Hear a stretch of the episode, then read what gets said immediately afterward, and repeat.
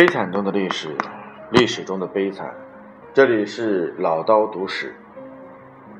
今天呢是九月十八号，对于一中国人来说，这是一个刻骨铭心的日子。可悲的是，有大多数的中国人已经忘却了这一段历史和痛苦。今天早上我醒来的时候呢，南京这座承受着二战时期。中国苦难的一个缩影城市，全城响起了警报声，让我瞬间有穿越时空的这种感觉。九一八是很多人可能并没有意识到，它对于很多甚至开业的人来说，这是一个喜庆的日子，就要发嘛。但是实际上，大多数人并不了解这段历史，甚至这段历史的前因后果，只是知道九一八事变。开启了日本侵全面侵华的一个序幕。我们今天来回顾一下整个的这个历史的过程，实际上是要普及一下，让更多的人知道，在世界反法西斯战争的历史当中，中国作为东方主战场，实际上是起到了历史任何人无法磨灭的一个作用。欧洲人呢，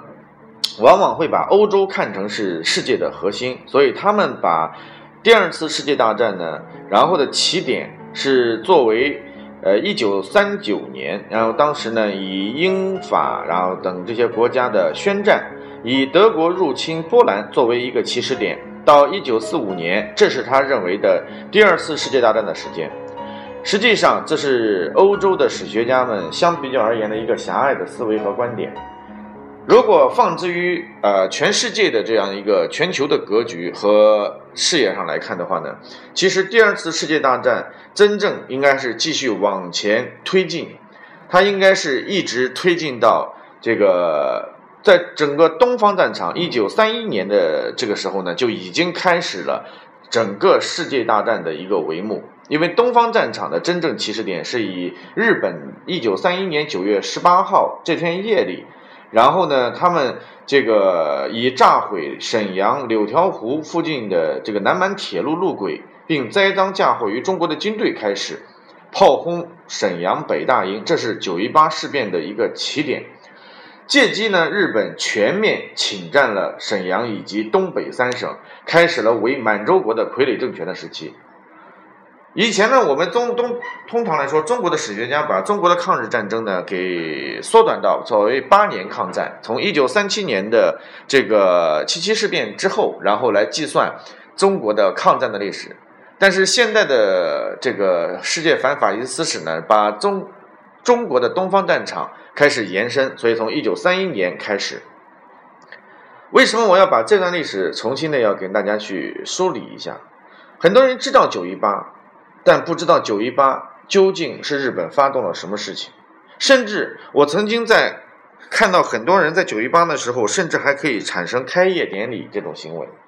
我不能去讽刺和打击这些人，但是从我的个人观点上来讲，这是一个民族的耻辱。九一八的这个事情是代表着日本作为近代帝国主义国家，它在经济快速发展过程当中，然后以资源它的短缺和它的生存空间的这种拓展为它的借口，进入了整个中国，发动的九一八事件，恰恰把整个东三省全面占领，从而导致了中国的现代所出现的一系列的这个二战当中的苦难。因此，在这个过程当中，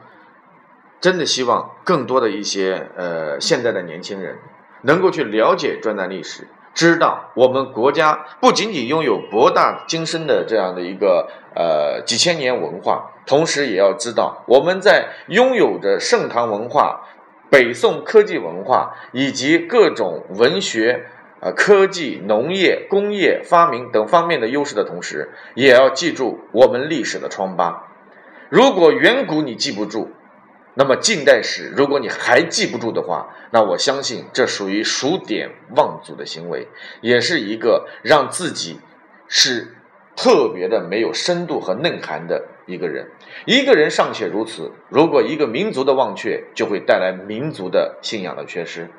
这里是老刀读史，特别关注的是九一八的今天，希望能够与更多的伙伴们共享。